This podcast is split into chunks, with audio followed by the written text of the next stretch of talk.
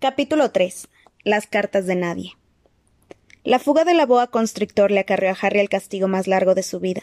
Cuando le dieron permiso para salir de su alacena ya habían comenzado las vacaciones de verano, y Dudley había roto su nueva videocámara, conseguido que su avión con control remoto se estrellara, y en la primera salida que hizo con su bicicleta de carreras había atropellado a la anciana señora Fee cuando cruzaba Private Drive con sus muletas. Harry se alegraba de que el colegio hubiera terminado, pero no había forma de escapar de la banda de Dudley que visitaba la casa cada día. Pierce, Dennis, Malcolm y Gordon eran todos grandes y estúpidos, pero como Dudley era el más grande y el más estúpido de todos, era el jefe. Los demás se sentían muy felices de practicar el deporte favorito de Dudley, cazar a Harry. Por esa razón, Harry pasaba tanto tiempo como le resultaba posible fuera de casa, dando vueltas por ahí y pensando en el fin de las vacaciones, cuando podría existir un pequeño rayo de esperanza. En septiembre estudiaría secundaria, y por primera vez en su vida no iría a la misma clase que su primo. Dudley tenía una plaza en el antiguo colegio de tío Vernon, Smeltings. Pierce Polkis también iría allí. Harry, en cambio, iría al instituto público que le correspondía, Stonewall. Dudley encontraba eso muy divertido. Allí, en Stonewall, meten las cabezas de la gente en el inodoro el primer día, le dijo a Harry. ¿Quieres venir arriba y ensayar? No, gracias, respondió Harry.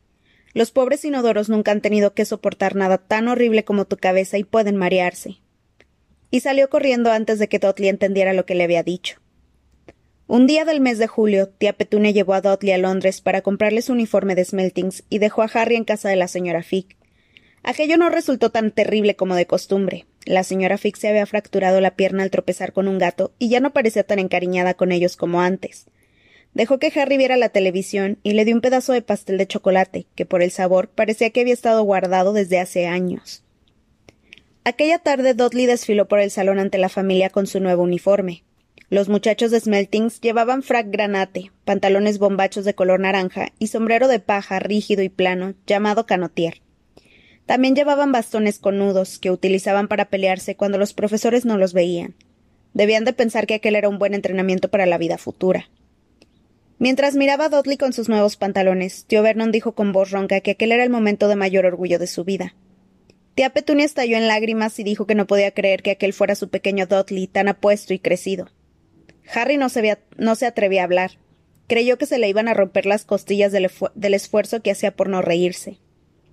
A la mañana siguiente, cuando Harry fue a tomar el desayuno, un olor horrible inundaba toda la cocina. Parecía proceder de un gran cubo de metal que estaba en el fregadero. Se acercó a mirar. El cubo estaba lleno de lo que parecían trapos sucios flotando en agua gris. ¿Qué es eso? preguntó a tía Petunia. La mujer frunció los labios, como hacía siempre que Harry se atrevía a preguntar algo. Tu nuevo uniforme del colegio, dijo. Harry volvió a mirar en el recipiente. Oh, comentó.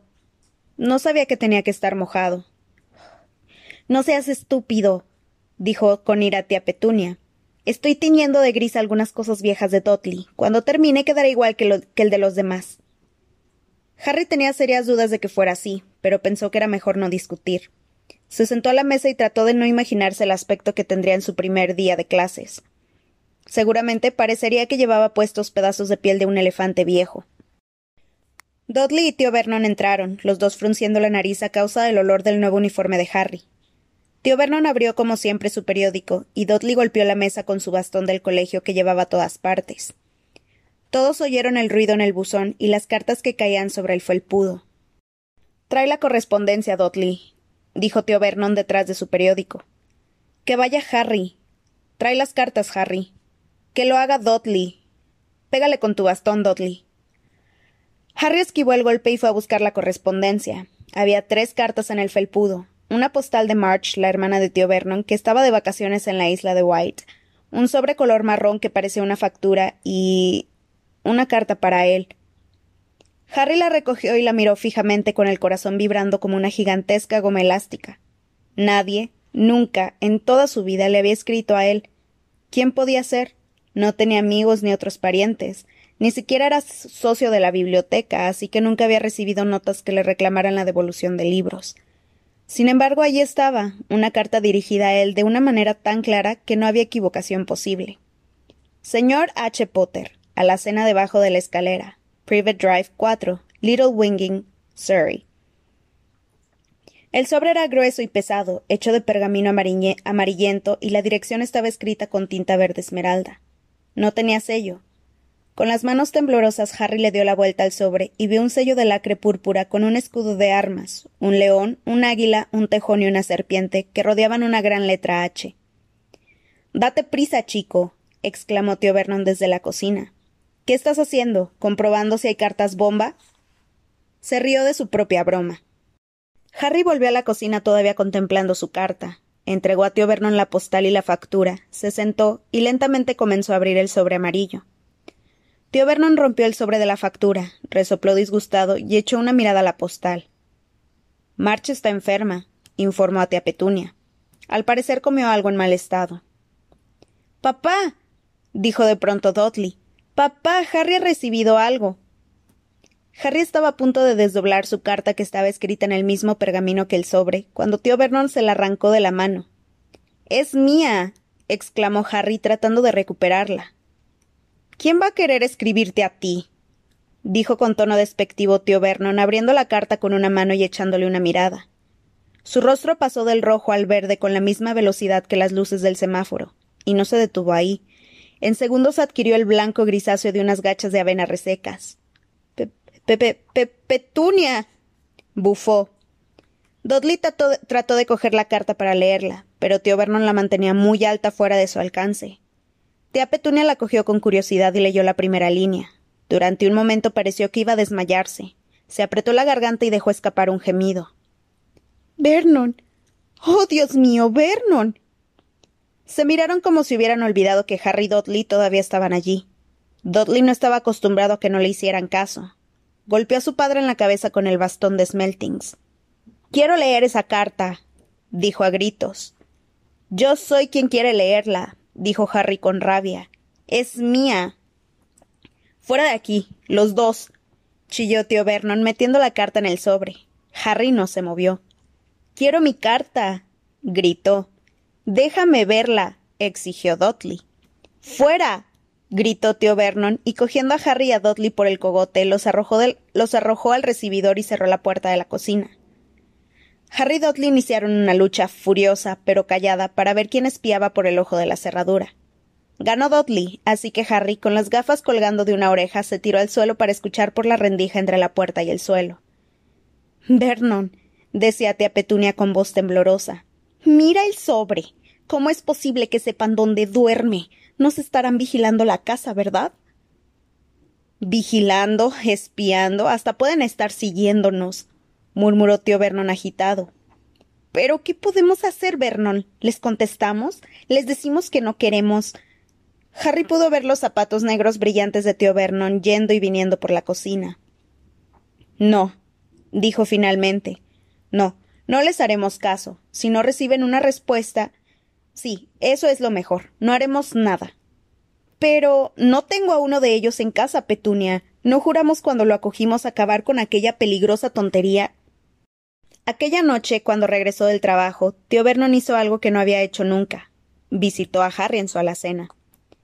¿Dónde está mi carta? dijo Harry en el momento en que tío Vernon pasaba con dificultad por la puerta. ¿Quién me escribió? Nadie. Estaba dirigida a ti por error repuso tío Vernon con tono cortante. La he quemado.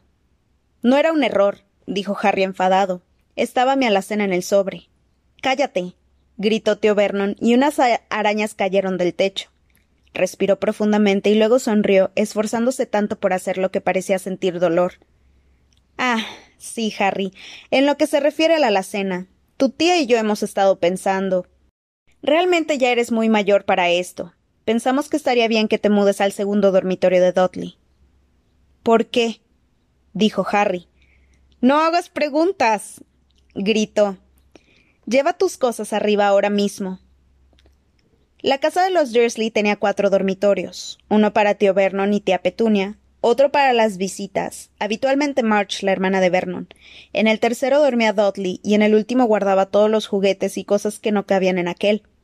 En un solo viaje, Harry trasladó todas sus pertenencias desde la alacena a su nuevo dormitorio. Se sentó en la cama y miró alrededor. Allí casi todo estaba roto. La videocámara nueva de hace un mes estaba sobre un carro de combate que una vez Dudley hizo pasar por encima del perro del vecino, y en un rincón estaba el primer televisor de Dudley, que lo atravesó de una patada cuando dejaron de emitir su programa favorito. También había una gran jaula que alguna vez tuvo dentro un loro, pero Dudley lo cambió en el colegio por un rifle de aire comprimido, que en aquel momento estaba en un estante con la punta torcida, porque Dudley se había sentado encima. El resto de las estanterías estaban llenas de libros. Era lo único que parecía que nunca había sido tocado. Desde abajo llegaba el sonido de los gritos de Dudley a su madre. No quiero que esté allí.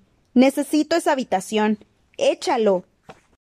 Harry suspiró y se estiró en la cama. El día anterior habría dado cualquier cosa por estar en aquella habitación, pero en aquel momento prefería volver a su alacena con la carta a estar allí sin ella. A la mañana siguiente, durante el desayuno, todos estaban muy callados. Dudley estaba conmocionado. Había gritado, había pegado a su padre con el bastón de Smeltings, se había puesto malo a propósito, le había dado una patada a su madre, había arrojado la tortuga a través del techo del invernadero y seguía sin conseguir que le devolvieran su habitación. Harry estaba pensando en el día anterior y con amargura deseó haber abierto la carta en el vestíbulo. Tío Vernon y tía Petunia se miraban misteriosamente. Cuando llegó el correo, tío Vernon, que parecía hacer esfuerzos por ser amable con Harry, hizo que fuera Dudley a recogerlo. Lo oyeron golpear cosas con su bastón en su camino hasta la puerta. Entonces gritó Hay otra más. Señor H. Potter, el dormitorio más pequeño, Private Drive, cuatro. Con un grito ahogado, tío Vernon se levantó de su asiento y corrió hacia el vestíbulo con Harry siguiéndolo. Allí tuvo que forcejear con su hijo para quitarle la carta, lo que le resultaba difícil porque Harry le tiraba del cuello. Después de un minuto de confusa lucha, en la que todos recibieron golpes del bastón, tío Vernon se enderezó con la carta de Harry arrugada en la mano, jadeando para recuperar la respiración. Vete a tu alacena, quiero decir, a tu dormitorio, dijo Harry sin dejar de jadear. Y Dudley, vete. vete de aquí. Harry paseó en círculos por su nueva habitación. Alguien sabía que se había ido de su alacena y también parecía saber que no había recibido su primera carta. Sin duda, eso significaba que lo intentarían de nuevo, y esta vez se aseguraría de que no fallaran. Tenía un plan. El reloj despertador arreglado sonó a las seis de la mañana siguiente. Harry lo apagó rápidamente y se vistió en silencio. No debía despertar a los Dursley. Se deslizó por la escalera sin encender ninguna luz. Esperaría al cartero en la esquina de Private Drive y recogería las cartas para el número cuatro antes de que su tío pudiera encontrarlas. El corazón le latea aceleradamente mientras atravesaba el recibidor oscuro hacia la puerta. ¡Au! Harry saltó en el aire. Había tropezado con algo grande y fofo que estaba en el felpudo. Algo vivo. Las luces se encendieron y horrorizado, Harry se dio cuenta de que aquella cosa fofa y grande era la cara de su tío. Tío Vernon estaba acostado en la puerta, en un saco de dormir, evidentemente para asegurarse de que Harry no hiciera exactamente lo que intentaba hacer. Gritó a Harry durante media hora y luego le dijo que preparara una taza de té. Harry se marchó arrastrando los pies y cuando regresó de la cocina el correo había llegado directamente al regazo de tío Vernon. Harry pudo ver tres cartas escritas en tinta verde. Quiero. comenzó, pero tío Vernon estaba rompiendo las cartas en pedacitos ante sus ojos. Aquel día, tío Vernon no fue a trabajar, se quedó en casa y cerró el buzón con clavos. ¿Te das cuenta? Explicó a tía Petunia con la boca llena de clavos. Si no pueden entregarlas, tendrán que dejar de hacerlo. No estoy segura de que eso funcione, Vernon. Oh, la mente de esa gente funciona de manera extraña, Petunia. Ellos no son como tú y yo, dijo tío Vernon, intentando dar golpes a un clavo el pedazo de pastel de fruta que tía Petunia acababa de llevarle. El viernes no menos de doce cartas llegaron para Harry. Como no podían echarlas en el buzón, las habían pasado por debajo de la puerta, empujando por las rendijas y unas pocas por la ventanita del cuarto de baño de abajo. Tío Vernon se quedó en casa otra vez. Después de quemar todas las cartas, salió con el martillo y los clavos para asegurar la puerta de atrás y la de adelante para que nadie pudiera salir. Mientras trabajaba, tarareaba de puntillas entre los tulipanes y se sobresaltaba con cualquier ruido. El sábado las cosas comenzaron a descontrolarse. Veinticuatro cartas para Harry entraron en la casa, escondidas entre dos docenas de huevos que un muy desconcertado lechero, entregó a tía Petunia a través de la ventana del salón. Mientras tío Vernon llamaba a la estafeta y a la lechería tratando de encontrar a alguien para quejarse, tía Petunia trituraba las cartas en la picadora. ¿Se puede saber quién tiene tanto interés en comunicarse contigo? preguntaba Dudley a Harry con asombro. La mañana del domingo, tío Vernon estaba sentado ante la mesa del desayuno, con aspecto de cansado y casi enfermo, pero feliz. Los domingos no hay correo, les recordó alegremente mientras ponía mermelada en su periódico. Hoy no llegarán las malditas cartas. Algo llegó zumbando por la chimenea de la cocina mientras él hablaba y lo golpeó con fuerza en la nuca. Al momento siguiente, treinta o cuarenta cartas salieron disparadas de la chimenea como balas. Los Dursley se agacharon, pero Harry saltó en el aire tratando de atrapar una. ¡Fuera! ¡Fuera! Tío Vernon cogió a Harry por la cintura y lo arrojó al recibidor. Cuando tía Petunia y Dudley salieron corriendo, cubriéndose la cara con las manos, tío Vernon cerró de un portazo. Podían oír el ruido de las cartas que seguían afluyendo en, en la habitación, golpeando contra las paredes y el suelo. Ya está, dijo tío Vernon, tratando de hablar con calma, pero arrancándose al mismo tiempo parte del bigote. Quiero que estén aquí dentro de cinco minutos listos para irnos. Nos vamos. Agarren algo de ropa, sin discutir. Parecía tan peligroso con la mitad de su bigote arrancado que nadie se atrevió a contradecirlo. Diez minutos después se habían abierto camino a través de las puertas tapiadas y estaban en el coche, avanzando velozmente hacia la autopista. Dudley lloriqueaba en el asiento trasero, pues su padre le había pegado en la cabeza cuando lo pilló tratando de guardar el televisor, el video y el ordenador en la bolsa. Circularon y circularon. Ni siquiera tía Petunia se atrevía a preguntarle a dónde iban. De vez en cuando tío Vernon daba la vuelta y conducía un rato en sentido contrario. Quitárnoslo de encima, perderlos de vista, murmuraba cada vez que lo hacía. No se detuvieron en todo el día para comer o beber. Al llegar la noche Dudley aullaba. Nunca había pasado un día tan malo en su vida. Tenía hambre, se había perdido cinco programas de televisión que quería ver y nunca había pasado tanto tiempo sin hacer estallar un alienígena en su juego de ordenador. Tío Vernon se detuvo finalmente ante un hotel de aspecto lúgubre en las afueras de una gran ciudad. Dudley y Harry compartieron una habitación con camas gemelas y sábanas húmedas y gastadas. Dudley roncaba, pero Harry permaneció despierto, sentado en el, en el alfeizar de la ventana, contemplando las luces de los coches que pasaban y deseando saber, al día siguiente desayunaron copos de trigo rancios y tomates de lata fríos sobre tostadas. Estaban a punto de terminar cuando la dueña del hotel se acercó a la mesa. Perdonen, ¿alguno de ustedes es el señor H. Potter? Tengo como cien de estas en recepción. Extendí una carta para que pudieran leer la dirección en tinta verde. Señor H. Potter, habitación 17, Hotel Relview, Cokeworth. Harry iba a recoger la carta, pero tío Vernon le pegó en la mano. La mujer los miró asombrada. Yo las recogeré, dijo tío Vernon, poniéndose de pie rápidamente y siguiéndola. ¿No sería mejor volver a casa, querido? sugirió tía Petunia tímidamente unas horas más tarde, pero tío Vernon no pareció oírla. ¿Qué era lo que buscaba exactamente? Nadie lo sabía.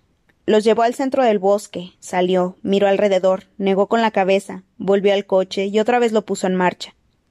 Lo mismo sucedió en medio de un campo arado, en mitad de un puente colgante y en la última planta de un aparcamiento de coches. Papá se ha vuelto loco, ¿verdad? preguntó Dudley a tía Petunia aquella tarde. Tío Vernon había aparcado en la costa, los había dejado encerrados en el coche y había desaparecido. Comenzó a llover. Gruesas gotas golpeaban el techo del coche. Dudley gimoteaba. Es lunes, dijo a su madre. Mi programa favorito es esta noche. Quiero ir a algún lugar donde haya un televisor. Lunes. Eso hizo que Harry se acordara de algo. Si era el lunes, si habitualmente se podía confiar en que Dudley supiera el día de la semana por los programas de la televisión, entonces al día siguiente, martes, era su undécimo cumpleaños. Claro que sus cumpleaños nunca habían sido exactamente divertidos. El año anterior, por ejemplo, los Dursley le regalaron una percha y un par de calcetines viejos de tío Vernon. Sin embargo, no se cumplían once años todos los días. Tío Vernon regresó sonriente. Llevaba un paquete largo y delgado y no contestó a tía Petunia cuando le preguntó qué había comprado.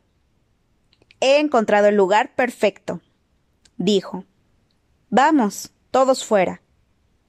Hacía mucho frío cuando bajaron del coche. Tío Vernon señaló lo que parecía una gran roca en el mar. Encaramada en ella se veía la más miserable choza que uno se pudiera imaginar. Una, una cosa era segura. Allí no había televisión. Han anunciado tormenta para esta noche, anunció alegremente tío Vernon aplaudiendo. Y este caballero ha aceptado gentilmente alquilarnos su bote. Un anciano desdentado se acercó a ellos, señalando un viejo bote de remos que se balanceaba en el agua grisácea. Ya he conseguido algo de comida, dijo tío Vernon, así que todos a bordo. En el bote hacía un frío terrible. El mar congelado los salpicaba, la lluvia les golpeaba la cabeza y un viento gélido les azotaba el rostro. Después de lo que pareció una eternidad, llegaron al peñasco, donde tío Vernon, resbalando y patinando, los condujo hasta la desvencijada casa. El interior era horrible, había un fuerte olor a algas, el viento se colaba por las rendijas de las paredes de madera y la chimenea estaba vacía y húmeda. Solo había dos habitaciones. La comida de tío Vernon resultó ser cuatro plátanos y una bolsa de patatas fritas para cada uno. Trató de encender el fuego con las bolsas vacías, pero solo salió humo. Ahora podríamos utilizar una de esas cartas, ¿no? dijo alegremente. Estaba de muy buen humor. Era evidente que creía que nadie iba a atreverse a buscarlos allí con una tormenta a punto de estallar. En el fondo, Harry estaba de acuerdo, aunque la idea no lo alegraba. Al caer la noche, la tormenta prometida estalló sobre ellos. La espuma de las altas olas chocaba contra las paredes de la cabaña y el feroz viento. Este golpeaba contra los vidrios de las ventanas. Tía Petunia halló unas pocas mantas mohosas en la otra habitación y preparó una cama para Dudley en el apolillado sofá. Ella y tío Vernon se acostaron en una cama llena de bultos en la habitación contigua y Harry tuvo que contenerse con el trozo de, contentarse con el trozo de suelo más blando que pudo encontrar, y se hizo un ovillo bajo la manta más delgada y andrajosa. La tormenta aumentó su ferocidad durante la noche. Harry no podía dormir. Se estremecía y daba vueltas, tratando de ponerse cómodo con el estómago rugiendo de hambre. Los ronquidos de Dudley quedaron amortiguados por los truenos que estallaron cerca de la medianoche. El reloj luminoso de Dudley, colgando del borde del sofá de su gorda muñeca, informó a Harry de que tendría once años al cabo de diez minutos. Esperaba acostado a que llegara la hora de su cumpleaños, pensando si los Dursley se acordarían y preguntándose dónde estaría en aquel momento el autor de las cartas. Cinco minutos. Harry oyó algo que crujía afuera. Esperó que no fuera a caerse el techo, aunque tal vez hiciera más calor si eso ocurriría. Cuatro minutos. Tal vez la casa de Private Drive estaría tan llena de cartas cuando regresaran que podría robar una. Tres minutos para la hora. ¿Por qué el mar chocaría con tanta fuerza contra las rocas? Y. faltaban dos minutos. ¿Qué era aquel ruido tan raro? ¿Las rocas estaban desplomándose en el mar? Un minuto y tendría once años. Treinta segundos. Veinte. Diez. Nueve. Tal vez despertar a Dudley solo para molestarlo. Tres, dos, uno. ¡Boom! Toda la cabaña se estremeció y Harry se enderezó mirando fijamente a la puerta. Había alguien afuera llamando.